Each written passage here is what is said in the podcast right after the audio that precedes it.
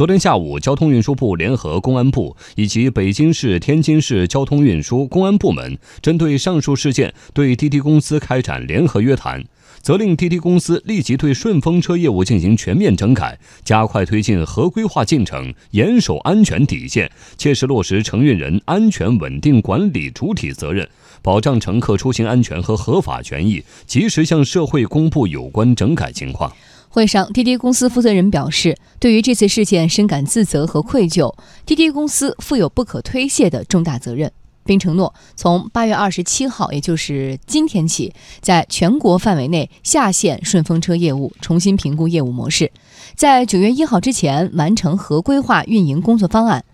昨天，滴滴出行的官方微博也发布了自查进展，免去了黄杰利的顺风车事业部总经理职务，免去黄金红的客服副总裁职务。今年五月六号的凌晨，二十一岁的空姐在郑州被顺风车司机杀害。滴滴当时曾公开承诺避免类似事件的发生，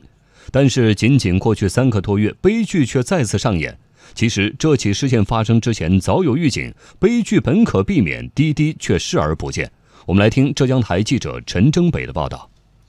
在事发前两天。林女士也曾坐过犯罪嫌疑人的车。赵某的家属倪女士转述了林女士的遭遇。她是前天回洞头，然后她叫了一辆车要去翁阳。当时的话，她就是发现那辆车不对劲，一上车那个车主就要她取消订单。然后这个女孩子比较机警的，然后她发现这个人就是越开越偏僻，然后她就要求停车。然后在那个男的锁车之前，她就跳下来了。然后那个男的当时还尾随过她。然后正好路上有人嘛，那个男的可能不敢了，然后他就逃脱了。早晨发微信给我的。时候他就说了，他说我我当时哭着回家的，然后立刻投诉滴滴了，然后滴滴给他的回复是说我两个小时之后回复你，但是再没有给他任何回复了。我做笔录的时候，滴滴的人也过来了，我们就问他们为什么你们当时没有处理这个事情，他们说当天林女士就是就是投诉的时候，他们他是说他们打电话给那个车主了，但是他说口径不一致，司机不承认这个事情，然后我说那为什么没有继续查下去？他没有给我任何回复，然后他们就没有再继续往下调查了。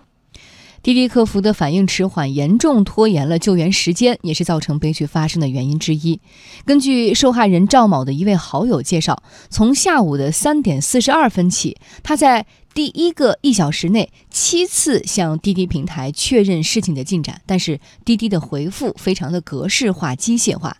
此外，还有报道说，滴滴顺风车最近又重启了个人信息公开。受害者家属质疑，这次命案的嫌疑人很有可能就是通过性别可视功能进行了挑客。过去呢，好像是零电话打过去的打的的，不知道这个是男的女的。后来那个人他把它开起来了，开起来了的，比如说我打打过去是男的，他说我不接，很忙的；打过是女的，我就接了。这个给自己也给做的有机可乘。